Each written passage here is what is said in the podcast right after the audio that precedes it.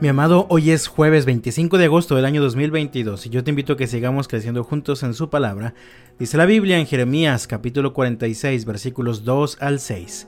En el cuarto año del reinado de Joacim, hijo de Josías, rey de Judá, se dio este mensaje con relación a Egipto. Fue en ocasión de la batalla de Carquemis cuando Nabucodonosor de Babilonia venció al faraón Necao, rey de Egipto, y a su ejército junto al río Éufrates. Preparen sus escudos y avancen a la batalla. Ensillen los caballos y monten los sementales. Tomen sus posiciones y pónganse los cascos. Afilen las lanzas y preparen sus armaduras. Pero, ¿qué es lo que veo? El ejército egipcio huye aterrorizado. Sus hombres de guerra más valientes corren sin mirar atrás. A cada paso se llenan de terror, dice el Señor. El corredor más veloz no puede huir los guerreros más poderosos no pueden escapar. En el norte, junto al río Éufrates, tropiezan y caen. Este capítulo 46 del libro de Jeremías contiene el mensaje del Señor para Egipto, una superpotencia de su tiempo, pero que terminó en la ruina. El Señor les dice cuáles fueron las razones por las que terminaron en la ruina, así que quiero tomar la enseñanza e invitarte a pensar en nosotros, de tal manera que comparto contigo tres actitudes que te pueden dejar a ti y a mí también en la ruina. La primera de ellas es la jactancia. Leemos en los versículos 7 al 11. ¿Quién es este que se levanta como el Nilo en tiempos de crecida e inunda toda la tierra? Es el ejército egipcio que inunda toda la tierra y se jacta de que cubrirá toda la tierra como un diluvio, destruyendo ciudades y sus habitantes. A la carga, caballos y carros de guerra, ataquen poderosos guerreros de Egipto.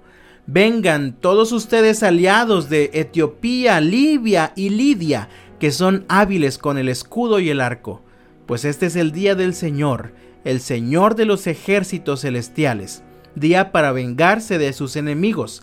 La espada devorará hasta quedar satisfecha, sí, hasta que se emborrache de la sangre de ustedes. El Señor, el Señor de los ejércitos celestiales, recibirá hoy un sacrificio en la tierra del norte, junto al río Éufrates. Egipto presumía de su imponente ejército. Se pensaban indestructibles, pues según ellos, su ejército era tan grande y tan poderoso que podría inundar toda la tierra y podría destruir ciudades y naciones enteras con el poder de un gran diluvio.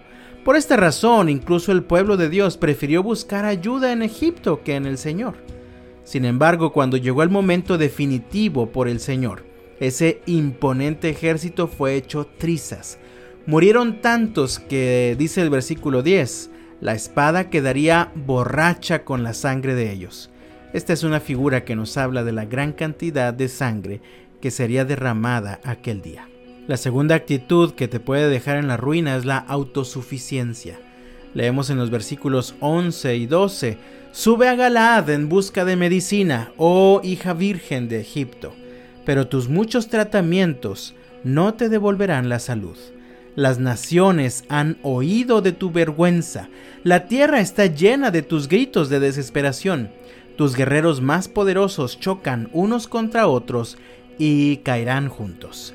Egipto era conocido por su amplio desarrollo científico, incluyendo el área de la medicina.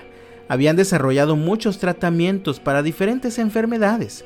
Esto los había hecho sentirse autosuficientes, que no necesitaban la ayuda de nadie más para sobrevivir. Sin embargo, cuando llegó el momento en que el Señor decidió ponerle un alto a su orgullo, ni los abundantes y excelentes tratamientos que habían desarrollado les iban a servir de algo. Correrían desesperados, en busca de algún tratamiento, en busca de algún medicamento eficaz, pero nada les serviría en aquel momento. La tercera actitud que comparto contigo esta mañana es la idolatría.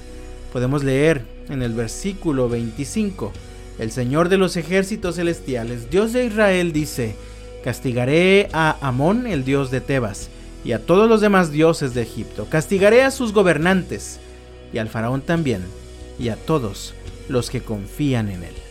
Siempre fue bien conocido que Egipto era una nación entregada a la idolatría. tenían un amplio catálogo de dioses que según ellos les ayudaban. Ellos confiaban en el poder de dioses como Amón, que no eran más que ídolos creados por ellos mismos. Así que cuando llegó el día en que el Señor permitió que el rey Nabucodonosor se levantara contra Egipto, nada pudieron hacer sus dioses, pues no eran dioses de verdad. Así que la fe de ellos no sirvió de nada, pues estaba depositada en seres que no tienen ningún poder para ayudar. Y así, mi amado, estas tres actitudes siguen destruyendo vidas, familias y naciones. Te compartí la primera, la jactancia. En segundo lugar, la autosuficiencia. Y en tercer lugar, la idolatría. ¿Vives jactándote o presumiendo de tus propias capacidades para hacer frente a los peligros de la vida? ¿Vives confiando en ti mismo, en tu propia inteligencia o en tus propios recursos? ¿Depende tu seguridad de cualquier otra cosa que no sea el Señor? Si tu respuesta es positiva a cualquiera de estas tres preguntas, yo te invito a que cambies tu actitud. Deja, abandona estas actitudes que llevan a la ruina. Aún estás a tiempo, pues dice la palabra de Dios allá en Primera de Pedro capítulo 5 versículo 5. Dios se opone a los orgullosos, pero da gracia a los humildes acerquémonos a Dios con humildad mientras haya tiempo. Que el Señor te bendiga este jueves y hasta mañana.